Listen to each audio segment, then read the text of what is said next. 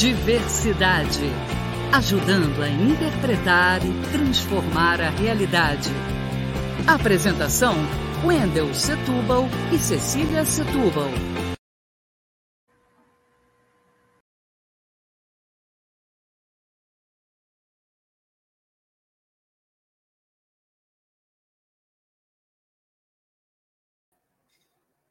Boa tarde, Josemar.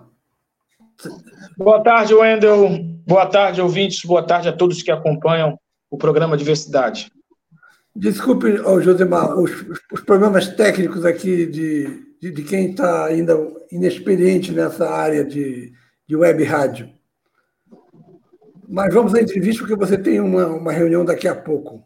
E, aliás, você saiu do almoço, vai para essa entrevista e vai para uma reunião. Então, isso e depois permite... tem plenário. Ainda, ainda tem a plenária. Então, isso permite colocar já de cara a primeira pergunta. Depois de alguns meses, é, já é possível avaliar. Vale a pena estar na institucionalidade? Uma institucionalidade em que você tem 90% da, da, do, dos vereadores ou da base governista ou próximos a ela? Por que, que vale a pena entrar na institucionalidade? Vale porque, primeiro, dá um bom, uma boa bom dia, boa tarde, boa noite, no caso de vocês é boa tarde, né, porque vai ser vinculado à tarde, aos ouvintes, a você, o Wendel e a todos que acompanham o programa Diversidade. É importantíssimo estar é, tá na institucionalidade porque é ali que você tensiona as pautas históricas dos movimentos sociais, das lutas políticas. Né? Então, é fundamental você estar na institucionalidade até para você ser um representante dos trabalhadores e dos seus movimentos. Então, esse papel é fundamental. E a gente já fez muita coisa aqui, já tocamos luta em defesa do João Pedro pelos direitos humanos, né?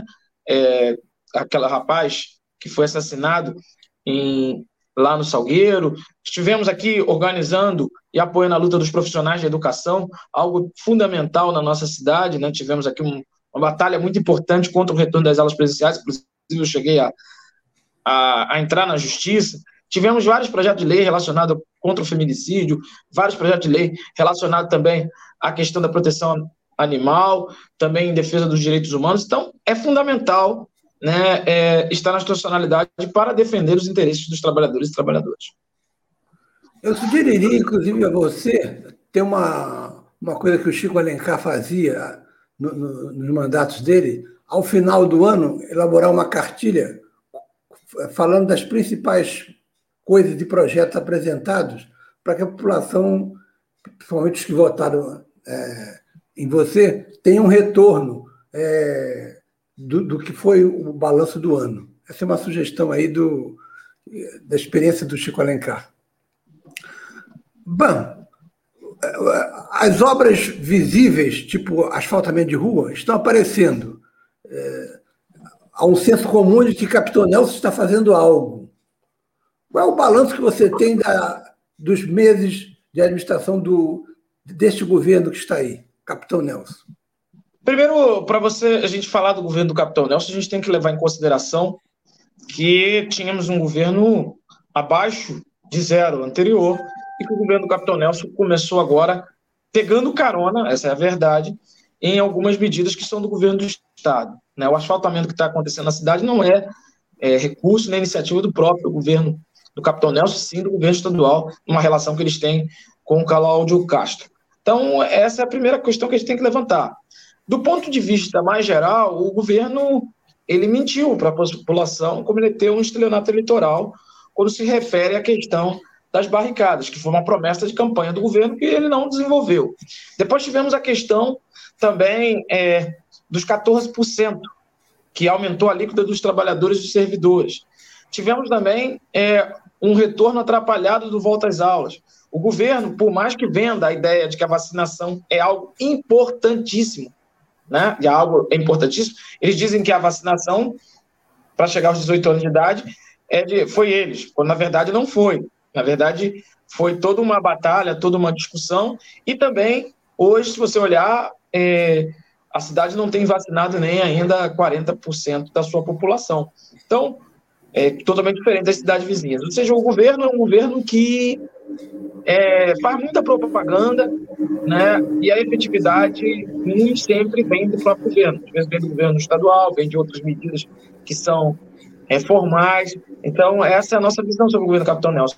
Além de ter uma concepção de sociedade e de São Gonçalo completamente oposta à nossa. Para nós, São Gonçalo tem que ter perspectiva de desenvolvimento econômico, perspectiva de resolver os problemas crônicos da cidade, como alagamento, como enchente, como o saneamento básico, como a educação e como a saúde, coisa que o governo do Capitão Nelson é, não tem apresentado aqui na Câmara. Fora os métodos de não conversar com a sociedade, de não é, pegar as representações populares, os mandatos diferentes para fazer audiências públicas e participar desta forma.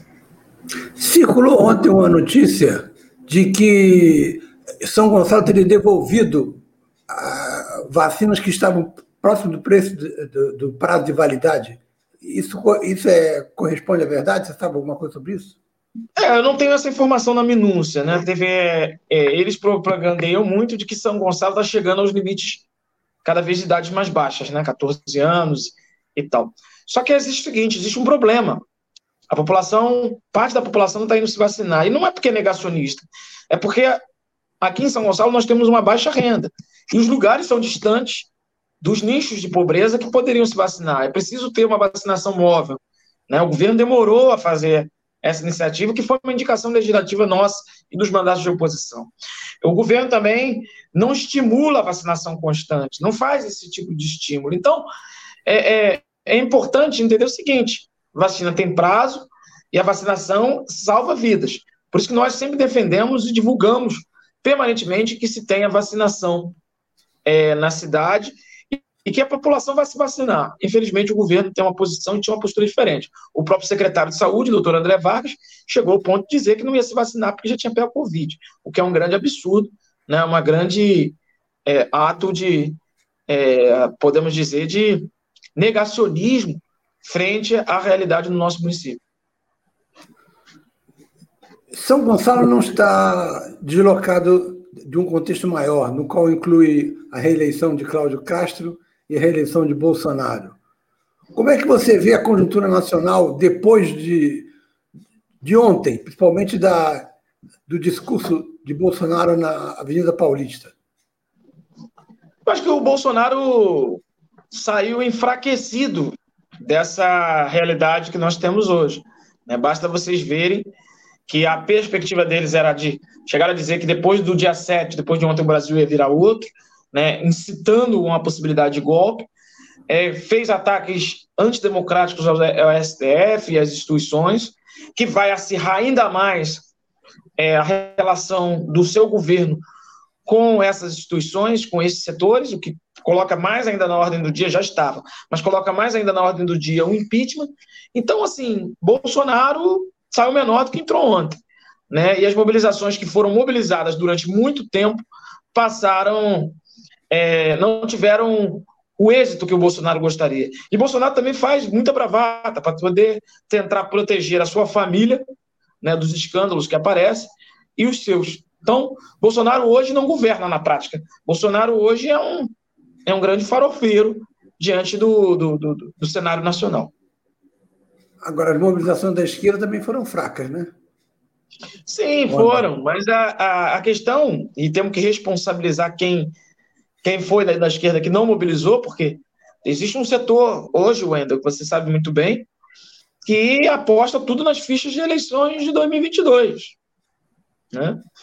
É, digo isso com, com muito pesar, porque para derrotar Bolsonaro, o que vai derrotar Bolsonaro é as ruas, é a mobilização, é a conscientização da população. Existem aqueles que apostam. Né? Tanto é que a gente pode ver que os atos estavam numa crescente só. Vieram atos dia 29 de maio, 19 de junho, 3 de julho, 12, 24, e em agosto não teve. Por quê? Porque as grandes centrais não os convocaram, porque os grandes movimentos sociais assim não convocaram. Então eu quero dizer o seguinte para você: é, a esquerda tem um potencial muito maior do que Bolsonaro de mobilizar. Isso foi provado quando teve as mobilizações anteriores. Mas é preciso também alguns romperem com essa lógica de que a derrota de Bolsonaro vai vir apenas em 2022, esperando né, é, como se isso fosse, como 2022 fosse um grande álibi. Bolsonaro tenta a todo momento fechar com o regime político, tenta fechar as instituições né, tenta criar uma ditadura na qual ele é o representante, sem apresentar um programa claro e preciso, e nós precisamos combater isso. É, em reforço a isso, eu, eu, eu, depois que acabou a plenária, aquela de, de sábado, eu conversei com uma militante do PT e perguntei a ela se ela iria na manifestação. Ela disse: Não, não, não, eu estou com muito medo, não, pode acontecer Sim, alguma claro, coisa. Houve um, houve um terror, um terror de uma parte da esquerda, né? você já nomeou aí os partidos, que colocaram terror na população, não vá. Né? Teve figuras que, que chegaram ao ponto de dizer que vai ter vandalismo, né? Vandalismo nem de um lado nem de outro, como se existisse isso dentro da esquerda. Uhum. Então, assim, é... não entender que nós estamos lidando com um processo fascista, que o fascismo não se brinca e tem que ser firme, é fundamental para os setores populares nesse momento, para os setores dos trabalhadores, para a esquerda de maneira geral. Bom, para descontrair um pouco de humor, porque seriedade em excesso é fascista. Carlos Bolsonaro teve seu sigilo bancário e fiscal quebrado no inquérito da rachadinha. A família Bolsonaro tem a característica de, de usar muito dinheiro em espécie. Né? Então, onde está esse dinheiro? Opção A, no cofre. Opção B, embaixo do colchão. Opção C, no armário.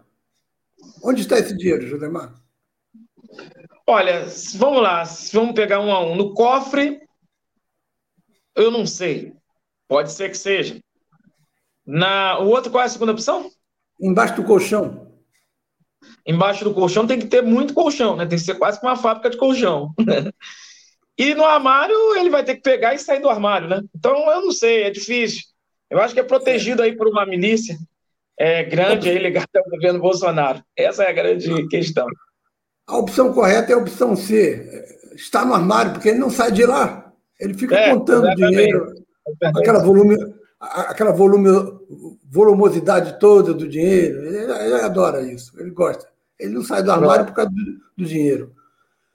É, Nós temos um, um, imenso orgulho de ter começado o programa de, de entrevista de diversidade com Josemar Carvalho, o vereador de esquerda mais bem votado nas últimas eleições. Nós desejamos sorte a, a Josemar e que a conjuntura começa a se aclarar a partir dessa, desse 7 de setembro. Josemar, muito obrigado pela, pela entrevista e boa sorte aí na, no, no segmento da reunião e, e, e, na sessão plenária de hoje. Muito obrigado, Wender. Um forte abraço ao programa Diversidade, um abraço também à Cecília, um abraço também ao Antônio Figueiredo, que colaboram contigo aí, e a todos os ouvintes, a todos que acompanham o seu programa e acompanham a Rádio Web Censura Livre. Um forte abraço, vamos que vamos, vamos juntos. Ok, até lá. Até lá.